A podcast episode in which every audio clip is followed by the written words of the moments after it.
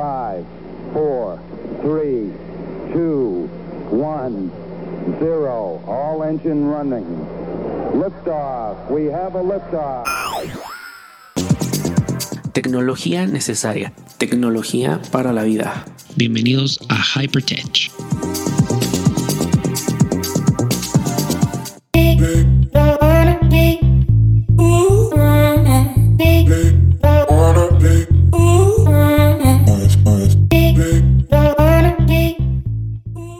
Bienvenidos a Hypertech. Yo soy Daniel Tinajero y bueno, pues este podcast se ha transformado con el pasar de los años, pero ya ahora cambiamos hasta de nombre, ahora es Hypertech. Yo muy contento, va a ser un podcast de corta duración, pero con contenido diario, donde te voy a estar trayendo noticias, efemérides, recomendaciones, consejos, entrevistas y todo lo relacionado con el mundo geek, con el mundo de la tecnología, que es algo que a mí me gusta. Y bueno, pues eh, ya sea que tengas alguna noticia, o tengamos alguna entrevista. Todos los días voy a traerte contenido fresco para que, bueno, pues estemos aquí de uno a uno platicando. Muchas gracias también por suscribirte, por permitirme eh, acompañarte, ya sea de camino al trabajo, en casa, en el teletrabajo, donde sea que me escuches, yo encantado y la verdad, pues voy a, a estar constantemente actualizándome, probando, eh, preguntando y todo lo que sea necesario para que tú puedas tener mucho mejor información. También tú eres parte de esta conversación, así que a ti si te gustaría em, que tocar algún tema, tienes alguna duda, házmela llegar. Estoy en redes sociales como arroba Daniel Tinajero, Twitter, Facebook, Instagram y cualquier cosa. Ya he recibido algunas preguntas que me están sirviendo para ponérselas aquí en el podcast y que espero que a ustedes también les pueda ayudar esta información. Y bueno, vamos a empezar con el dato de la semana la Hyperdate Geek de la semana. Y en la Hyperdate Geek de la semana, pues el 11 de enero del 2005 Apple lanzaba el Apple Shuffle. Fue en la Macworld Conference and Expo, donde se presentó eh, con capacidades de 512 megabytes o 1 gigabyte. Fue anunciado bajo el lema Life is Random, la vida es aleatoria. Este fue el primer iPod que utilizaba memoria flash. También fue el primer iPod que no tenía pantalla ni rueda en los dispositivos de desplazamiento y pesaba 10 gramos.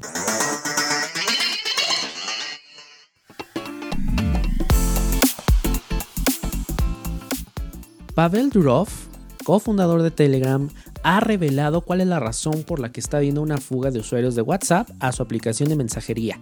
Según un comunicado publicado este viernes en su canal oficial de Telegram, se puede leer lo siguiente. Escucho que Facebook tiene un departamento completo dedicado a descubrir por qué Telegram es tan popular. Imagínense a decenas de empleados trabajando en eso a tiempo completo. Estoy feliz de ahorrarle a Facebook decenas de millones de dólares y regalar nuestro secreto gratis. Respetar a sus usuarios.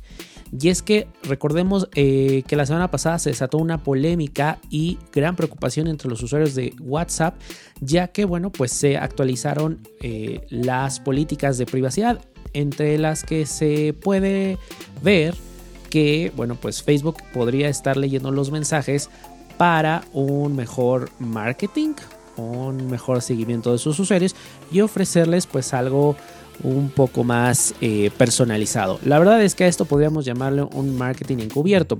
El cofundador de Telegram sostiene que ante esta incapacidad por competir con su aplicación en términos de calidad y privacidad, estas compañías parece que han optado por el marketing encubierto.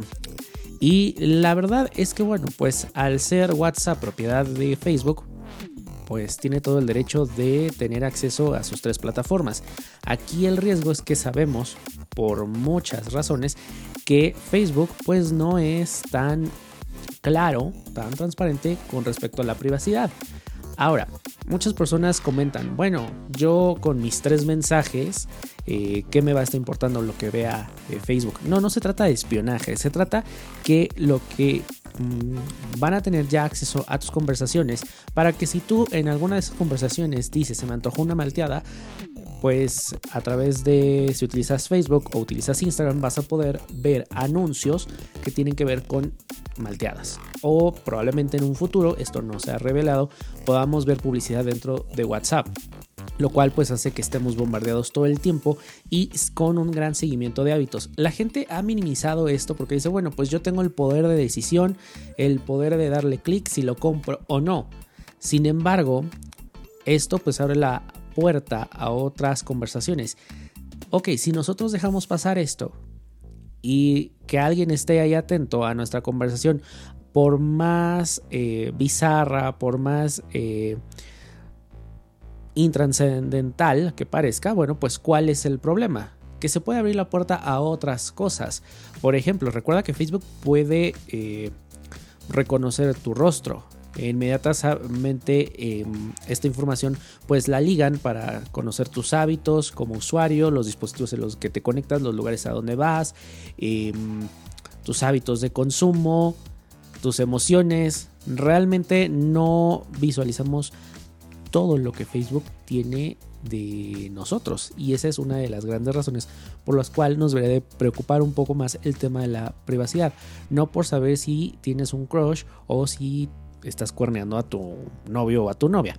Entonces aquí viene pues esta parte. Además de, bueno, todo este asunto con respecto a cómo utilizamos las, las redes sociales. Entonces, bueno, pues la verdad es que eh, pues el cofundador de Telegram también ha reafirmado que a diferencia de Facebook, Telegram no gasta dinero y mucho menos miles de millones de dólares en marketing. Para él, la gente es lo sumamente inteligente como para elegir lo que es mejor para ellos. Así que bueno, pues Telegram ha tenido una desbancada. Yo llevo mm, ya mucho tiempo utilizando Telegram por muchas razones. En primera, WhatsApp no es de mi gusto y no tiene que ver con la parte de la preferencia. Yo utilizo mm, como equipo principal muchas veces el iPad y el iPad no tiene una aplicación propia de Telegram. Tengo de WhatsApp. Tengo que utilizar el navegador y en el iPad eh, muchas veces no entiendo por qué, pero pues no, no me funciona. Entonces tengo que optar por algo que sea multidispositivo.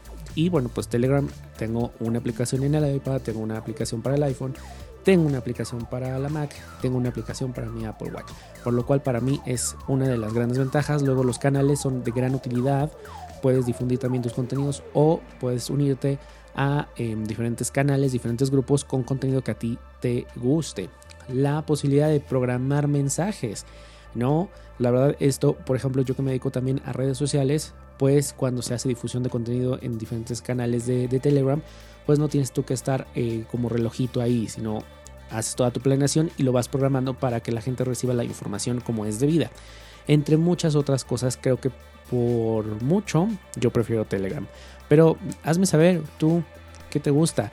Ahora, si me pones a, a definir cuál es la aplicación que yo utilizaría, me quedo con iMessage. Para mí es una, aplicación que cumple, que es, eh, puedes trabajar muy bien con ella. Sin embargo, bueno, pues iMessage no está fuera del ecosistema Apple y también no está, eh, pues mucha gente no, no la utiliza, ni siquiera lo tiene activo aunque tengan iPhone, ¿no? Entonces, bueno, creo que Telegram sería la opción, pero déjame saber tú cuál es tu opción, te quedas con WhatsApp o piensas migrar a Telegram o cualquier otra aplicación. Gracias por acompañarme en el primer episodio de Hypertech de este 2021. Te invito a seguirme en redes sociales arroba Daniel Tinajero, Twitter, Instagram y Facebook. Hasta mañana.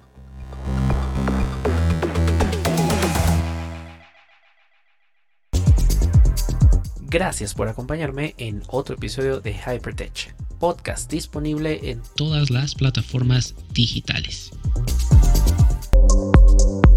Autoaceptar tu sexualidad no es fácil. Salir del closet tampoco. Tenemos historias que pueden ayudarte o inspirarte. Escucha nuestro podcast No Soy Moda. Disponible en todas las plataformas digitales.